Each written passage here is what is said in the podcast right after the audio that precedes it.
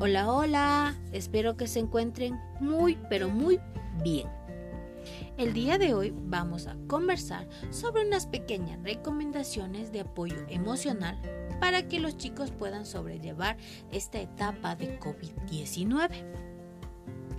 Nos hemos dado cuenta que nuestra vida ha cambiado totalmente. Los niños ahora requieren mayor atención, porque se han visto casos de que los niños llegan a presentar problemas de sueño, de alimentación y sus estados de ánimo ya no son estables. Aunque para los más pequeños de ellos recién se estaban forjando su carácter, hasta eso ya se ve un poco complicado. Nosotros como adultos debemos explicarle la situación a los chicos claramente, pero con palabras adecuadas a su edad hay que decirle que todo esto es temporal y procurar que ya no estén recibiendo tantas malas noticias, porque eso también les afecta, ya que ellos piensan que todo eso les va a llegar y no van a saber qué hacer. Hay que ayudarles a normalizar sus emociones. ¿Qué quiere decir eso? No a decir, ay, no estás triste y está bien. No a decirle que está bien tener miedo, está bien sentir ansiedad, que está bien estar preocupados. Y pero hay que decirle que toda esta situación es algo que se va a superar.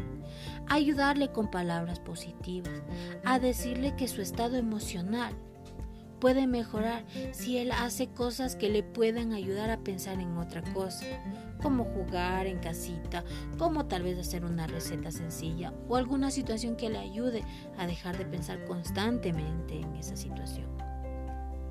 El ejemplo del adulto es importante ahí. Si nosotros como adultos nos ponemos y nos preocupamos, los chicos van a saber que eso también es algo preocupante, que les va a decir, uy, tantos muertos, mi papá está preocupado, yo también me voy a preocupar y vamos a generar una bola tan grande de preocupaciones que ni ustedes como adultos ni nosotros como docentes y peor los niños van a poder sobrellevar. Ser un referente a la hora de manejar emociones, que si vemos alguna noticia triste, que obviamente sabemos que puede suceder, decirle, pasó esto, pero podemos nosotros como familia superarlo. Evitar discusiones porque el niño no queremos que se sienta aturdido. Evitar que todo esto sea un estado de alarma.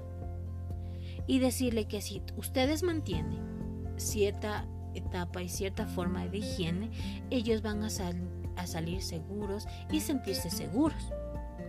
Organizarse en casa. Los niños han sentido un total desapego por sus familiares. Un total desapego, es decir, que ellos antes pasaban con abuelitos, tíos, primos, amiguitos y ahora ya no.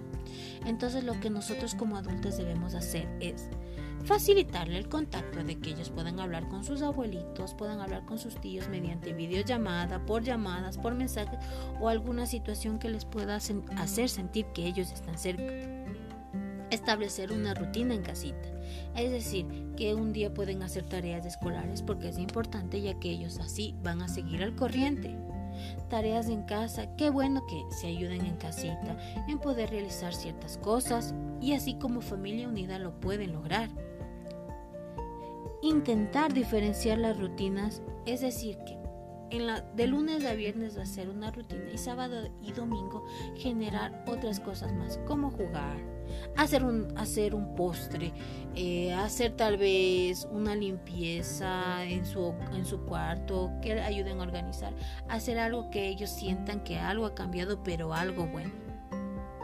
Debemos cuidar totalmente las emociones de los niños, ya que ellos muchas veces no las expresan correctamente. Y como adultos debemos tratar de ser un apoyo, más no un, una cosa que no pueda funcionar algo que ha perdido significado. Apoyemos a los niños a entender esta situación y a mejorarla. Muchas gracias.